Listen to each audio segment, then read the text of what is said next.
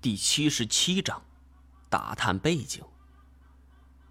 这个村子虽然不大，但是麻雀虽小，五脏俱全。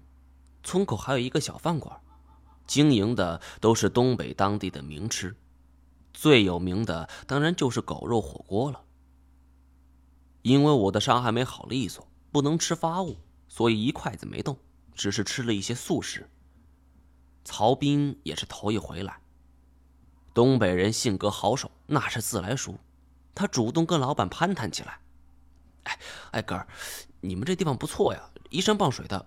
不过村子里好像没什么人，你这儿能挣钱不？”店老板是一个四十多岁的壮汉，黝黑的皮肤，看上去十分的精壮。他点上一支烟：“以前不行，呃，但是这两年生意还不错。”我也来了兴趣。说为什么这两年生意好转了呢？呃，老板，此话怎讲？此时店里也没有别人，老板便搬了一个凳子，自己拎着一瓶白酒坐在我们身旁，呃，打开了话匣子。嗨，不怕你们笑话，这店是我老丈人临死前留给我的。本来我接手的时候是连续亏钱，我一想，这他妈也不是事儿。啊就寻思说把他给兑出去吧，可是我那老娘们就死活不让，说什么这是他爹的心血，是我一看，咱们爷们儿还能跟娘们见识吗？呃，他不让，那行，那说那就操持着吧。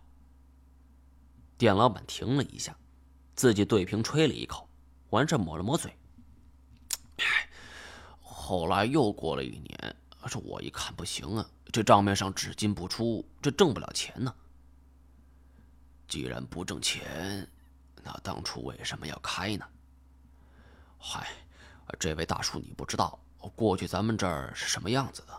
山中走兽，云中雁，陆地牛羊，海底鲜。都说棒打狍子，瓢舀鱼，野鸡飞到饭锅里，啥没有啊？好多人都来这打猎来了。要不是我老丈人年轻的时候就整了这么一个狗肉馆。这狗肉可是好东西，这东西壮阳还驱邪。哎，大哥，你怎么不动筷子呢？我摆了摆手，听他把话题扯远了。还不忙，我最近吃素。啊老板，你接着说，这两年到底发生什么了？哎呀呀，你看我这嘴，说起来没完，愣是跑偏了。这事儿得从这长白山说起了，在我们东北人的眼里。长白山那可不一般，这可是一座神山呢，在满朝族和这朝鲜族人眼里，那就更是那样。呃，说起来，这事过去不多不好啊，正好两年。那一年也是冬天，这村西头的烙铁说是看到这白匣里射出一道光，是那团光里还有个影子，呃，在来回飞，像是一条龙。我们三人互相看了一眼，我沉默不语。关于龙这种生物，我是亲自见过的，不过现在又听店老板提起，我却犹豫了。当初我在江里看见的，真的是龙吗？还是错觉？曹斌听好笑了，这老哥你别瞎扯行不行？什么龙啊？这什么地龙还是恐龙啊？店老板一听曹斌不信，冷笑着。呵呵，小伙子不知天高地厚，哎，不过也不怪你。那一开始我们也不信，这烙铁都拿自己全家发誓了，我们也就这么一听。但是万万没想到啊，就在第二天，那白霞那里又射出一道白光，这妈的就跟个太阳一样，呃，照的人睁不开眼睛。这全村人每个人都看见了，还有的人直接拿出护目镜啥的盯着看，还有人更逗。啊，就拿块碎玻璃，用打火机给熏黑，然后就这么看。啊，这我家里有副墨镜我戴上看的时候，还有人喊了句“这是啥”？当时我这一望，妈呀！店老板的声音突然抖了一下，我们也跟着一抖。啊，这他妈是条龙！我和萧九天都没有言语。